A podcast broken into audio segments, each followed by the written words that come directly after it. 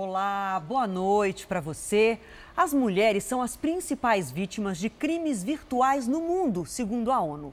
No Brasil, os números são confirmados por um levantamento exclusivo feito pelo Jornal da Record, com base na Lei de Acesso à Informação. Mas o medo e a vergonha ainda fazem com que muitas mulheres desistam da denúncia. Uma participação em um fórum cultural na internet virou um pesadelo para essa mulher. A conta dela foi hackeada, cartão de crédito clonado, fotos foram manipuladas e espalhadas nas redes sociais. Até as filhas pequenas foram ameaçadas. Tinham pego fotos minhas com minhas filhas, sabiam quem minha, minhas filhas eram, viu o uniforme delas, então eu tive muito medo. A entrevista foi no escuro porque ainda tem medo do homem que a perseguiu, mesmo depois dele ter sido identificado e processado. Para me proteger, eu procurei a delegacia de crimes cibernéticos e aí eu fui até a delegacia, fiz BO. Perseguição, chantagem, assédio, ameaças de violência sexual. No mundo virtual, as mulheres também são as principais vítimas de violência. Um levantamento da Organização das Nações Unidas mostra que 95% dos comportamentos agressivos e difamadores na internet tem como alvo o sexo feminino. A advogada especializada em crime virtual diz que geralmente o agressor está próximo e não é difícil descobrir quem ele é. Ou parceiros, ex-parceiros, às vezes colegas de trabalho, às vezes alguém com quem ela estuda. A Lei Carolina Dickmann de 2012 pune invasão de privacidade na internet. Hoje, no Brasil, 64% das vítimas enquadradas nessa lei são do sexo feminino. A média de idade é de 30 anos. Essa advogada diz que é importante preservar as provas. Tire prints, tire fotografia, salve aquele conteúdo. Agora que está livre das ameaças que enfrentou por vários meses, esta mulher encoraja outras vítimas. Serve de, de incentivo para todo mundo que tem medo de, de denunciar, denuncie, porque vale a pena. Quebra-quebra de torcida dá prejuízo de meio milhão ao Cruzeiro. Presidente Bolsonaro diz que preço da carne vai cair. Chilena dá a luz em avião e agradece o carinho dos brasileiros. Na série especial, como a tecnologia de imagens salvou um inocente da prisão.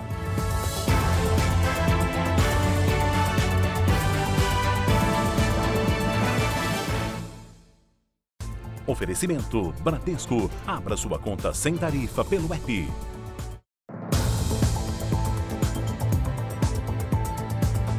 Os bombeiros procuram por uma idosa de 72 anos numa mata em Mogi das Cruzes, na Grande São Paulo. Ela saiu no sábado para fazer uma trilha com o filho numa região de cachoeiras. O homem foi encontrado morto.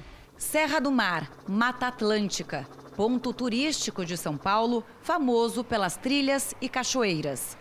Com a ajuda de dois cães, mais de 20 homens percorrem mata adentro para encontrar mãe e filho desaparecidos. A gente está na esperança de encontrar ela com vida, né? É comum, às vezes, o pessoal perdido em mata, esse tempo úmido, frio, às vezes machuca, torce um joelho, parece que ela tem um histórico de artrose no joelho. Yolanda Miranda, de 62 anos, foi passar o dia com o filho, o guarda civil Cristiano Vicentino, na Cachoeira do Elefante, uma das mais conhecidas da região de Mogi das Cruzes. Familiares acompanharam as buscas, mas não quiseram gravar entrevista. Essa é a entrada da trilha. O guarda civil saiu desse ponto e andou cerca de um quilômetro e meio. São 20 minutos de caminhada na mata fechada, como a gente vê aqui. Cristiano, que já conhecia o caminho, trouxe a mãe para tomar um banho de cachoeira pela primeira vez. Os policiais acharam o corpo de Cristiano no domingo, numa pedra perto da queda d'água, que tem mais de 20 metros de altura. A mãe não foi encontrada. A família estranhou que os dois não voltaram do passeio e registrou queixa de desaparecimento. Trabalha com a hipótese que o filho dela pode ter escorregado, caído e ela deve ter voltado para procurar apoio e se perdeu em alguma das trilhas. Foram enterrados hoje os cinco jovens que morreram num acidente causado pela combinação de álcool e direção. O Rio de Janeiro é a cidade com o maior número de vítimas dessa mistura fatal. O ano ainda não acabou, mas o número de vítimas em acidentes de trânsito no Rio já é maior do que em 2018. Na madrugada de domingo, mais cinco jovens com idades entre 20 e 24 anos morreram. Oito pessoas estavam dentro de um mesmo carro depois de uma festa. Nem todos usavam cinto de segurança. Testemunhas disseram que os oito tinham bebido. Na hora do embalo, as pessoas vão no mesmo carro, mas a minha prima é uma pessoa super responsável e isso foi uma fatalidade que a gente não, não sabe nem como ocorreu isso, porque ela não era de fazer isso. O Rio de Janeiro é a capital com a lei seca mais rigorosa do país, mas acredite, é também a que mais mata pela combinação álcool-direção. Especialistas dizem que essa incoerência acontece porque cada vez mais há aplicativos que apontam a localização das blitzes. Como a pessoa está fugindo da, daquela blitz da lei seca, acaba que pode ocorrer um acidente num outro local porque não passou na fiscalização. Então, essa forma é que tem que ser combatida. Esses aplicativos que indicam as blitz da lei seca.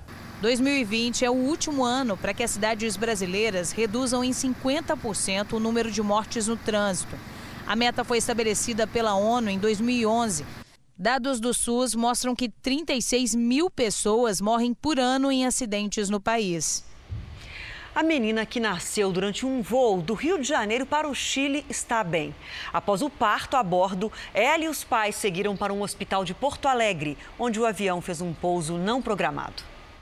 Trinidad Inácia tem 3 quilos e 300 gramas, 48 centímetros e uma grande história. A bebê nasceu em pleno voo. Os pais chilenos passaram as férias no Rio de Janeiro. Na volta para casa, a mãe, com 40 semanas de gestação, começou a sentir as contrações. Dois paramédicos e uma enfermeira que estavam no avião fizeram o parto. O piloto fez um pouso não programado e a menina foi trazida para este hospital. Ela e a mãe passam bem. A previsão é que a família fique pelo menos mais três dias no Brasil. Para ter a alta, precisa dar o, uma, um tempo de evolução para o nenê, para saber se continua tudo bem, tá? E principalmente para os exames uh, ficarem prontos, devido que a paciente não trazia consigo carteira de pré-natal. A Associação Internacional de Transporte Aéreo recomenda que as mulheres não viajem após o sétimo mês de gravidez por risco de parto prematuro. Depois disso, as companhias aéreas devem exigir um atestado médico. Hablamos com o médico tratante de minha esposa em Chile e ele nos deu a autorização. Nós teníamos a ideia de que podiam nascer acá, pero eu havia visto já os hospitais onde podia assistir em Rio de Janeiro. A partir de 37 semanas, onde uh, o bebê está a termo, uh, geralmente se, uh, é recomendável que um embarque seja acompanhado de um médico. A partir de 40 semanas, não se deve embarcar nenhuma gestante. Estou muito agradecida de todo, graças por los regalitos, graças por la que por la preocupación, sí. Muchas gracias. Uma força-tarefa prendeu cinco suspeitos de fazer parte de um grupo que fraudava bombas de combustíveis no Rio de Janeiro. Entre os presos estão um engenheiro suspeito de ser o responsável por colocar dispositivos eletrônicos que adulteravam a marcação do combustível nas bombas e o dono da empresa, que instalava os equipamentos. Um posto foi interditado. Segundo a polícia, o prejuízo para o motorista ao abastecer o carro chegava a 20%.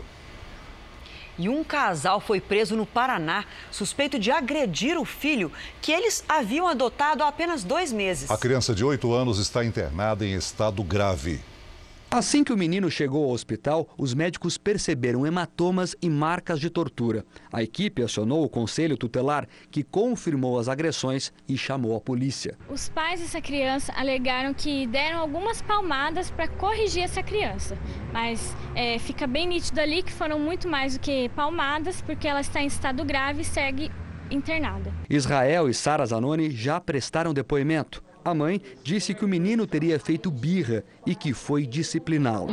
Se debatendo para receber a disciplina, dando birra, e aí a gente tentou levantando ele e dando banhada nele.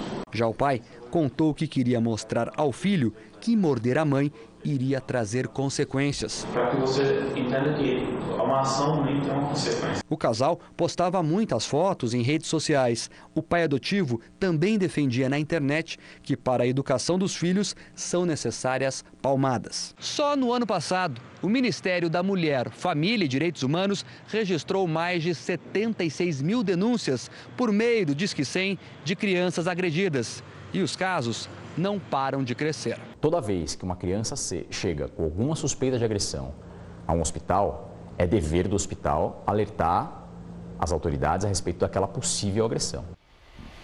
Em Ilha Bela, no litoral norte de São Paulo, um pescador foi resgatado depois de duas horas perdido em alto mar. O vídeo foi gravado pelos bombeiros que fizeram o salvamento na madrugada de hoje. O pescador, de 65 anos, caiu do barco e foi arrastado pela correnteza. Ele tinha sintomas de hipotermia e foi levado para um hospital da região. Depois de dois adiamentos, só este ano começou hoje o julgamento dos quatro policiais militares acusados de matar a engenheira Patrícia Amieiro há 11 anos. O repórter Pedro Paulo Filho tem as informações ao vivo do primeiro tribunal do júri no Rio de Janeiro. Boa noite, Pedro Paulo. Boa noite, Celso. Boa noite a todos. O julgamento já dura mais de cinco horas. Dois dos réus respondem por alterar o local do crime e por tentativa de homicídio, já que o corpo nunca foi encontrado. Os outros policiais respondem por fraude processual. Patrícia Amiero voltava de uma festa na zona sul do Rio. O carro dela foi encontrado com várias perfurações a bala na zona oeste. A suspeita é de que os policiais tenham atirado por acreditarem que havia traficantes no veículo. O resultado desse julgamento, na verdade, só deve ser conhecido amanhã. Isso porque daqui a pouco, às nove da noite, a sessão deve ser interrompida por causa da hora avançada. Do Rio de Janeiro, Pedro Paulo Filho. Obrigado, Pedro Paulo. Obrigada. Pessoas com deficiência visual têm encontrado dificuldade para utilizar o metrô de São Paulo. Elas reclamam de redução na equipe de apoio composta por jovens aprendizes. Se não fosse um passageiro para ajudar, seria ainda mais difícil para a Dayana se locomover no metrô. Pessoas com deficiência visual reclamam que não são mais abordadas pelos jovens aprendizes que as auxiliavam nas estações. É muito dificultoso, indo nos locais, nas estações, nunca tem jovem aprendiz ou funcionário para auxiliar. O passageiro que auxiliou Dayana desta vez até desceu algumas estações antes para ajudar na saída do trem. É, não tinha ninguém acompanhando, né? Eu não sei como é que é a prestação de serviço no metrô. Eu acho que deveria ficar alguém de sobreaviso para buscar lá na estação, né?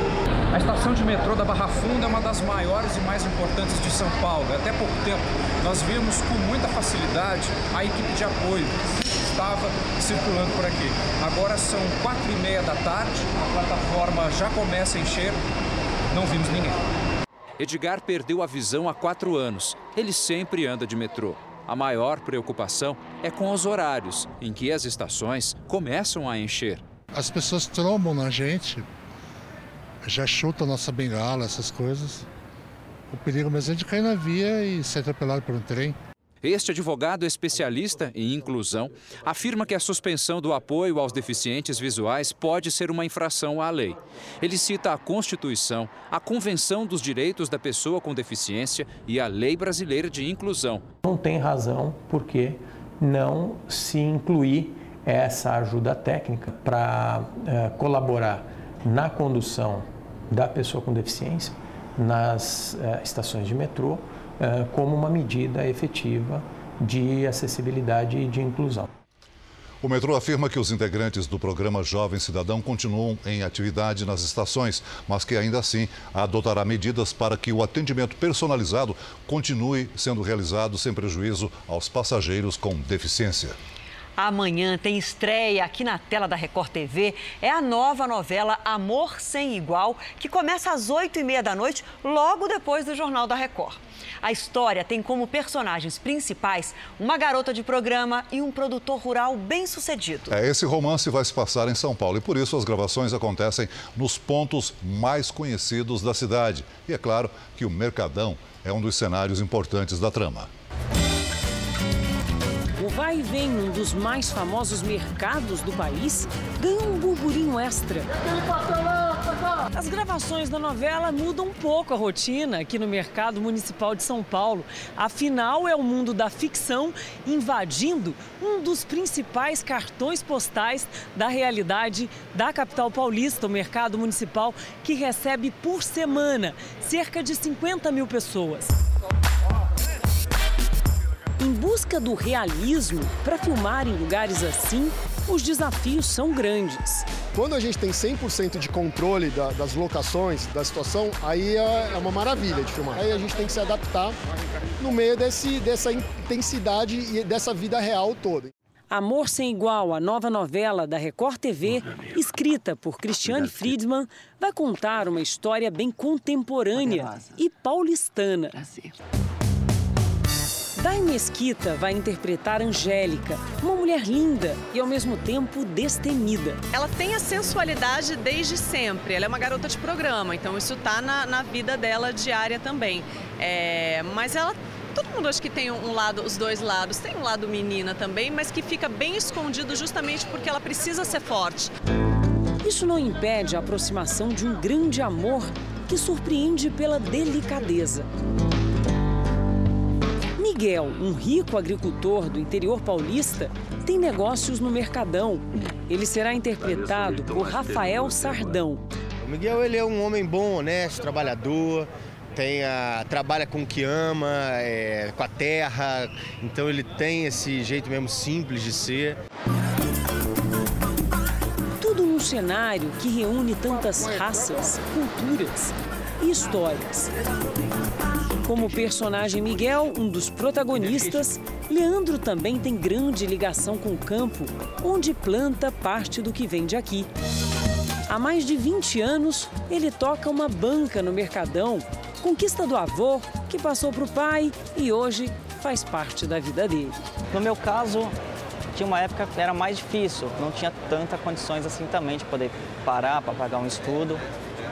Mas aí eu preferi mesmo optar por ficar aqui no mercado e ajudar a minha família. Histórias de verdade se confundem com a trama, onde a vida vira coisa de novela. Ação, vem, Miguel!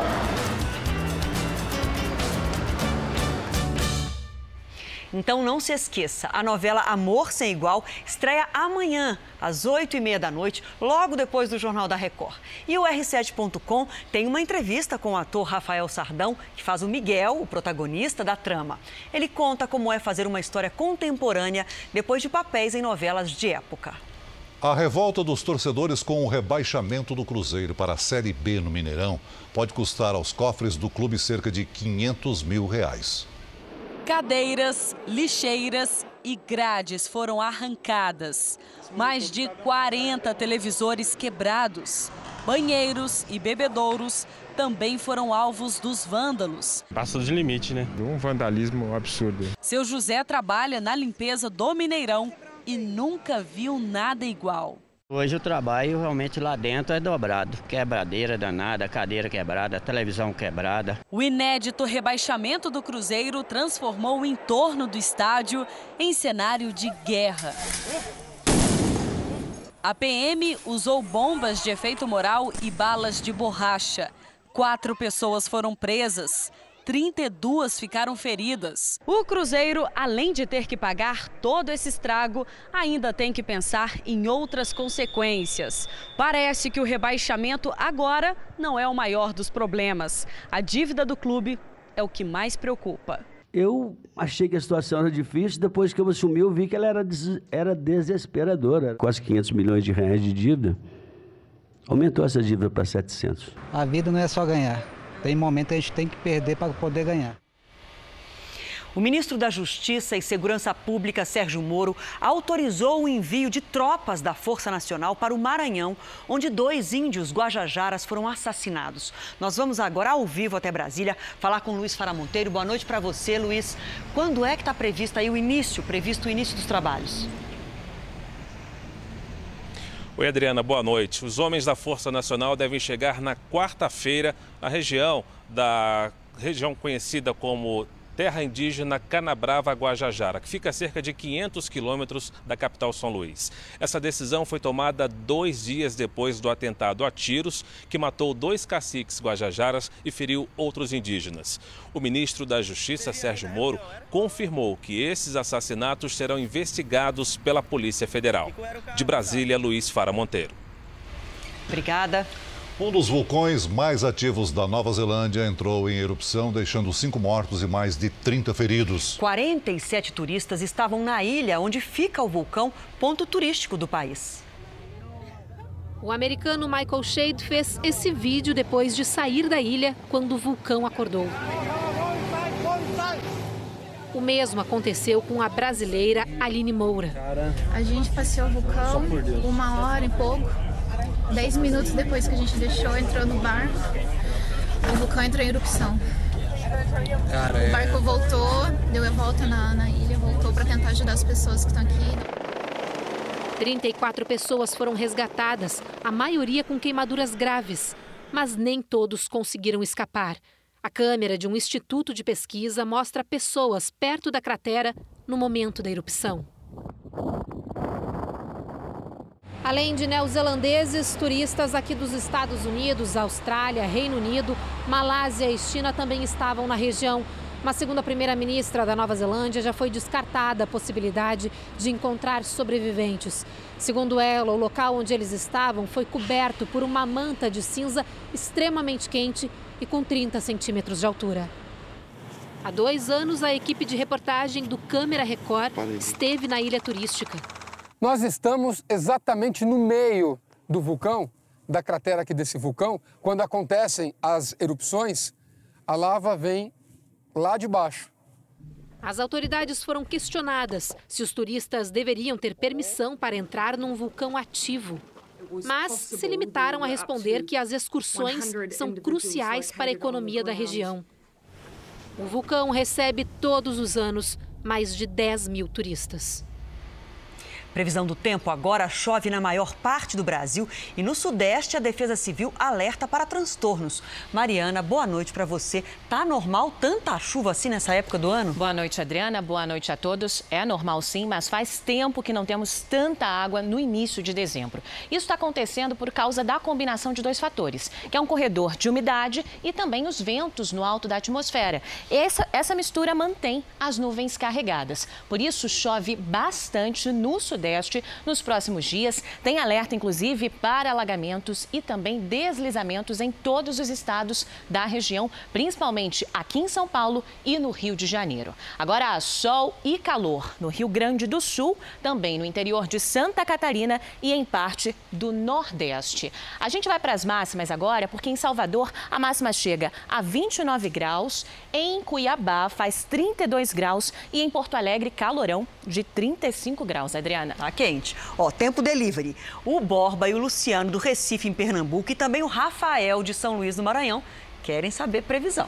Meninos, tanto em Recife quanto em São Luís, vai fazer sol. Ah, o tempo fica firme aí. A gente tem 31 graus amanhã em Recife e em São Luís 34 graus. Agora aqui em São Paulo, a gente atenta para o volume de chuva, porque pode ser maior que a média do mês inteiro nos próximos dias. Amanhã faz 24 graus com chuva em toda semana, Adriana. Vem muita água por aí. Tá todo mundo avisado. Tchau, tchau. Até, até amanhã. amanhã.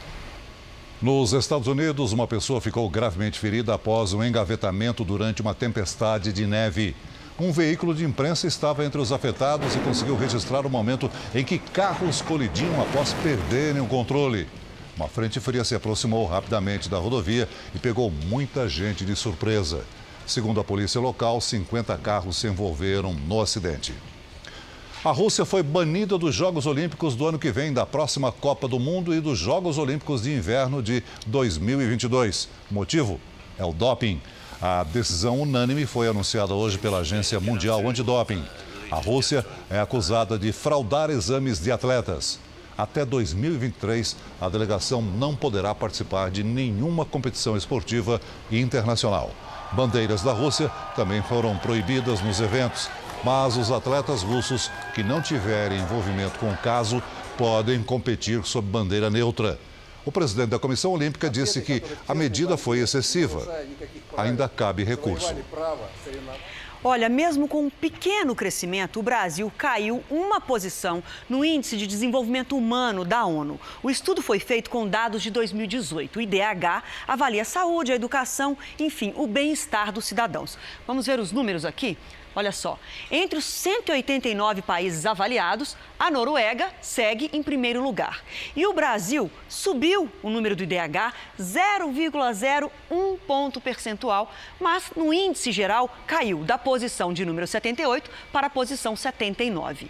Entre os países da América Latina, o Brasil está em quarto lugar, atrás do Chile, Argentina, Uruguai e empatado com a Colômbia. Este ano também foi medida a distribuição de renda dos países. E aqui no Brasil, as pessoas que fazem parte desse grupo aqui, olha, do 1% da população mais rica, essas pessoas concentram quase 30% da renda total do país. É a segunda maior concentração de renda do mundo. O presidente Bolsonaro disse hoje que o preço da carne deve cair em breve. Bolsonaro também decidiu enviar o vice Hamilton Mourão à cerimônia de posse do novo presidente da Argentina. O presidente falou sobre enviar amanhã um integrante do primeiro escalão à posse de Alberto Fernandes na Argentina. Inicialmente, o Brasil seria representado pelo ministro da Cidadania, Osmar Terra. Depois, o Ministério das Relações Exteriores comunicou que apenas o embaixador em Buenos Aires, Sérgio Danese, iria participar. Agora, no fim da tarde, veio uma nova informação. O vice-presidente Hamilton Mourão vai à Argentina representar o Brasil. Eu não tenho ascendência sobre o Mourão. Conversei com ele, se ele gostaria de. Ou melhor, se poderia nos representar lá. Ele falou que sim e já deve estar viajando né? hoje ou amanhã cedo ele decola para lá. Então será, obviamente, não estará o presidente, mas uma representação de peso como vice. Desde 2003, o Brasil não deixa de enviar um importante integrante do governo para a posse na Argentina. O país vizinho é nosso terceiro maior parceiro comercial. Nem mesmo os desentendimentos entre Jair Bolsonaro e Alberto Fernandes mudaram essa tradição. Eles se intensificaram nas eleições argentinas, quando o presidente Bolsonaro apoiou a reeleição de Maurício Macri. Alberto Fernandes, por outro lado, fez gestos a favor do movimento Lula livre no dia da eleição. Apesar disso, Bolsonaro nega um possível rompimento comercial. Nosso comércio com a Argentina continua sendo da mesma forma, sem problema nenhum, não vai interferir em nada. Nesta segunda-feira, o presidente também participou de um almoço com generais e se reuniu com vários ministros. Após conversar com a ministra da Agricultura, Tereza Cristina, Jair Bolsonaro afirmou que o preço da carne subiu porque temos uma combinação de entre-safra mais aumento das exportações e que em breve haverá redução nos preços. O presidente da Câmara, Rodrigo Maia, disse hoje em entrevista exclusiva à repórter Cristina Lemos que a reforma administrativa será a prioridade no ano que vem e que poderá ser votada já em fevereiro. Rodrigo Maia também falou sobre as mudanças que foram feitas no pacote anticrime do ministro Sérgio Moro. Boa noite. O Jornal da Record conversa a partir de agora com o presidente da Câmara, Rodrigo Maia. Boa noite, presidente. Boa noite. Obrigada por nos receber aqui na residência oficial. Presidente, o pacote anticrime foi bastante modificado na Câmara e há parlamentares que criticam a atuação política do ex-juiz. O ministro Sérgio Moro, quando entra na atuação política, atrapalha ou ajuda? Não, ele tem, eu acho que ele, ele tem trabalhado bastante nessa, nesse papel, tem exercido esse papel com bastante energia, não, não vejo como um problema. Às vezes ele não compreende bem é, o que, que representa um projeto chegar no parlamento como ele entra e como ele sai.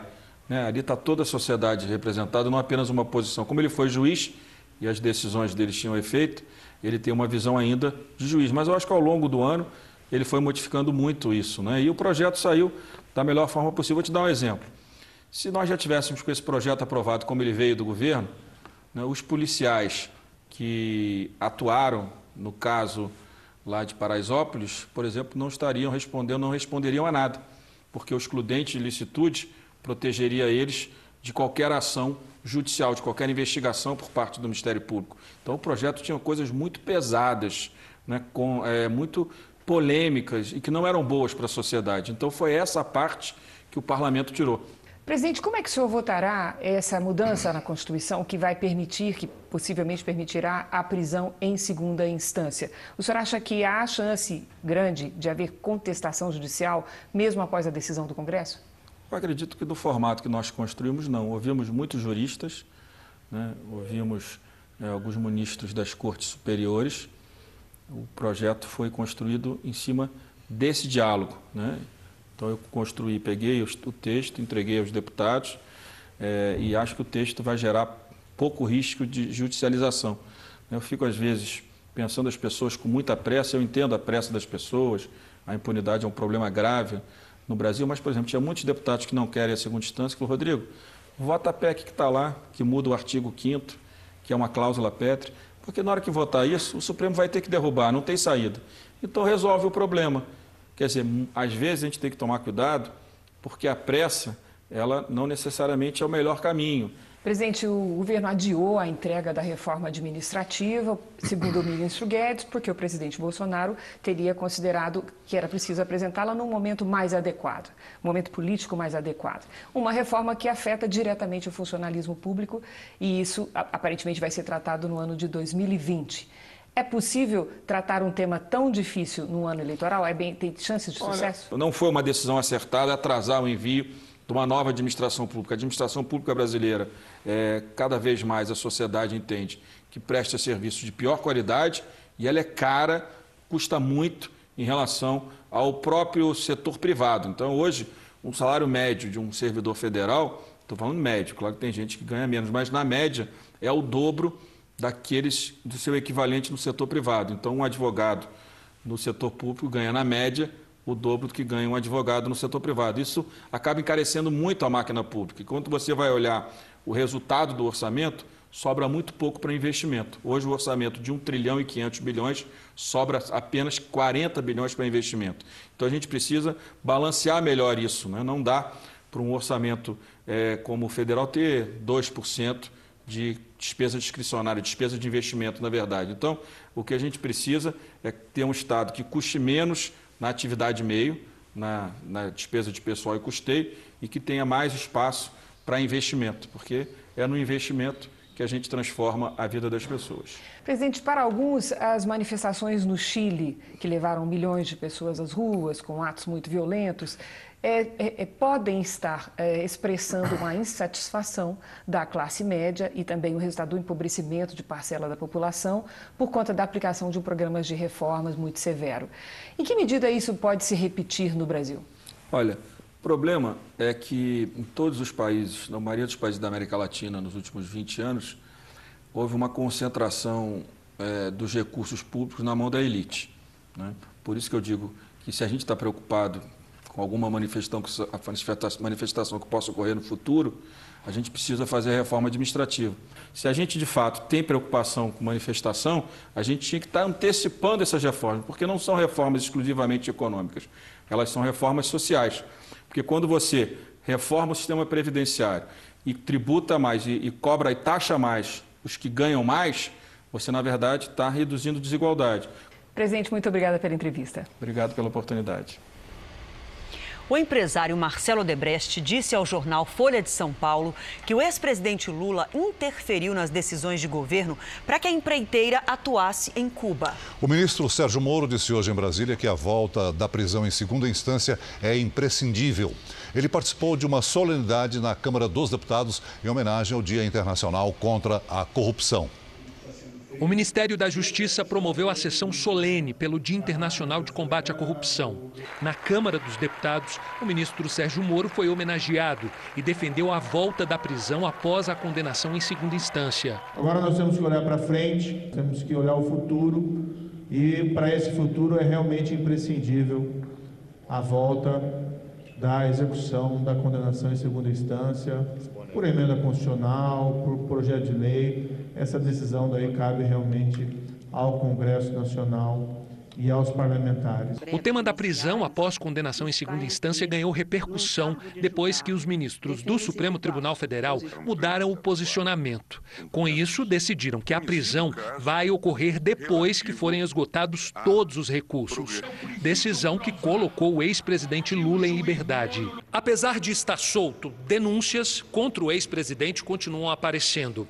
Em entrevista concedida ao jornal Folha de São Paulo, o empresário Marcelo Odebrecht deu detalhes sobre os bastidores de alguns negócios na época do governo Lula. Ele garantiu que o ex-presidente interferiu diretamente na realização de uma obra em Cuba.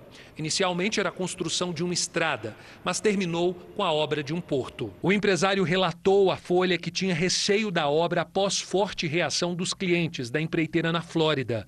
Mesmo assim, a Odebrecht seguiu com a construção do porto de Mariel, financiada pelo BNDES. Na Procuradoria-Geral da República também houve um seminário que tratou sobre o combate à corrupção. A corrupção afeta não apenas os mais vulneráveis, sabemos disso, porque seus recursos desviados pela corrupção. Deixamos de ter a percepção de serviços essenciais que estão garantidos como, também como direitos fundamentais. Mas também o setor privado sofre com a corrupção, os empresários e os consumidores é, pagam a conta da corrupção com o não crescimento econômico e o desenvolvimento social. Você vai ver a seguir: presas em Belo Horizonte as donas de uma clínica acusada de aplicar silicone industrial.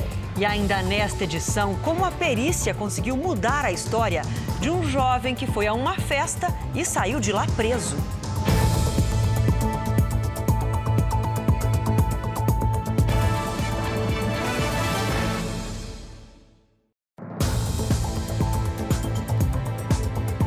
Uma clínica de Minas Gerais é suspeita de aplicar silicone industrial em mais de 100 pacientes de vários estados. Duas sócias foram presas. A mulher que não quer mostrar o rosto diz que os problemas começaram logo que voltou para casa. Minha perna tá roxa, tô com dor nas costas. Ela fez o procedimento estético neste local, que fica em Contagem, região metropolitana de Belo Horizonte. Em depoimento à polícia, uma outra vítima relatou inflamações pelo corpo e muita dor. Depois de ir ao médico, descobriu que o material usado pela esteticista era silicone industrial. Segundo a polícia, mais de 100 mulheres em todo o país podem estar na mesma situação. A investigação corre em sigilo, mas duas pessoas tiveram a prisão preventiva decretada. Amanda Fernandes Franca e Deise Martins Lopes foram detidas na última sexta-feira. Este advogado representa quatro mulheres que dizem ser vítimas da mesma esteticista. Poderão responder por estelionato, porque enganaram as pacientes, além do estelionato, organização criminosa, o exercício legal da medicina. Segundo a Sociedade Brasileira de Cirurgia Plástica, um procedimento mal feito pode levar à morte. O silicone industrial é um produto industrializado que ele não tem nenhuma finalidade médica. Os responsáveis pela clínica não retornaram nosso contato. O prefeito de São Paulo, Bruno Covas, teve uma redução significativa do tumor no estômago. As lesões no fígado e nos linfonodos também diminuíram de tamanho. A notícia foi divulgada hoje pela equipe médica que trata o prefeito. Covas deve continuar o tratamento com quimioterapia. Pesquisadores brasileiros conseguiram definir alguns marcadores no organismo de pessoas que sofrem de demência. Eles ajudam na escolha do melhor tratamento. Nádia ainda aprende a conviver com a doença da mãe. Dona Nadir, hoje com 90 anos de idade, sofre de demência há cinco anos. A notícia do diagnóstico não foi fácil. Meu pé de jacaranda. De repente, aquela pessoa que você contava com tudo, ela começa a ficar muito dependente de você. A demência se caracteriza pelo declínio progressivo da capacidade intelectual. Sintomas comuns são a perda de memória e a falta de habilidade em resolver situações simples do cotidiano. No início do Alzheimer, você percebe que você já não lembra das coisas. Por exemplo, ela não conseguia ver horas, que é uma coisa básica, né? Existem vários tipos de demência. O Alzheimer é só um deles. A dificuldade está em definir qual dos quadros a pessoa desenvolveu para que o médico estipule o tratamento. Mas um estudo realizado pela Universidade Federal de São Paulo, Unifesp, conseguiu identificar marcadores no organismo dos pacientes que permitem definir de forma precisa de qual tipo de demência a pessoa sofre. O coordenador da pesquisa explica que acompanhou três grupos de 27 voluntários: pacientes com Alzheimer, com demência de Lewy e idosos saudáveis. Eles passaram por avaliação clínica, exames de sangue e de líquor, produzido pelo cérebro, que se encontra também na coluna. E nós encontramos alguns marcadores que ajudaram a diferenciar. Eles têm o potencial de, no futuro, ajudar a gente a saber com certeza se um paciente tem doença de Alzheimer, se um paciente tem demência com compulso de Lewy ou se um paciente não tem demência. A importância de se distinguir qual demência é para usar tratamentos específicos e melhorar a qualidade de vida dos pacientes. Sem saber o tipo que afeta a mãe, Nádia busca forças ao saber que hoje Dona Nadir sente alívio com sessões de musicoterapia. E o vulcão ativo mais famoso do mundo entrou em erupção no sul da Itália. As lavas do Etna iluminaram a noite da Sicília. O vulcão entra em atividade várias vezes ao ano e costuma provocar o cancelamento de vários voos na região. Veja a seguir, na série especial, bastou uma imagem rara, uma perita criminal transformar a intuição em prova. Parece história de filme, viu? Detalhes que só a perícia enxergou mudaram o rumo de um julgamento.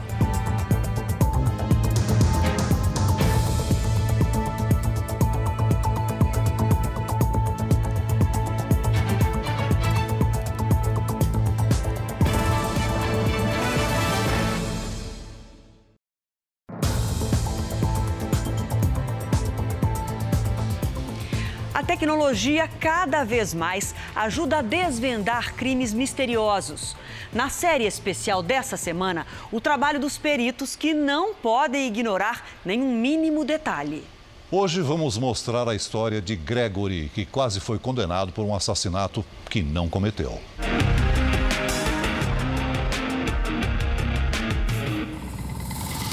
A vida deste jovem imitou a arte na cela, eu escutava o carcereiro e um policial comentando que o, aquilo que estava acontecendo lembrava muito o filme Selvagens da Noite.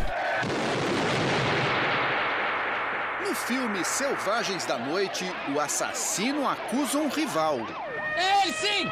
Ele atirou em Cyrus! A notícia falsa se espalha rapidamente e o acusado é linchado por um crime que não cometeu. No banco dos réus, Gregory negou o crime. O senhor teria matado Alexandre Mesquita Pascoal com facadas. É verdade isso ou não? Isso é mentira, sim.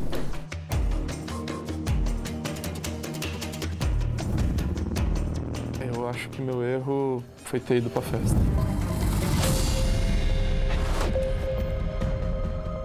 Gregory foi convidado pela namorada para vir a uma festa nesta rua, na zona leste da capital paulista. Ele não conhecia ninguém aqui, ficou meio deslocado, mas não imaginava que fosse terminar aquela noite linchado e acusado de assassinato. Um drama que durou quatro anos até o julgamento e que só não terminou com a condenação de Gregory, graças às imagens desta câmera de segurança e ao empenho de uma perita criminal. Ali foi a primeira reconstituição que eu fiz.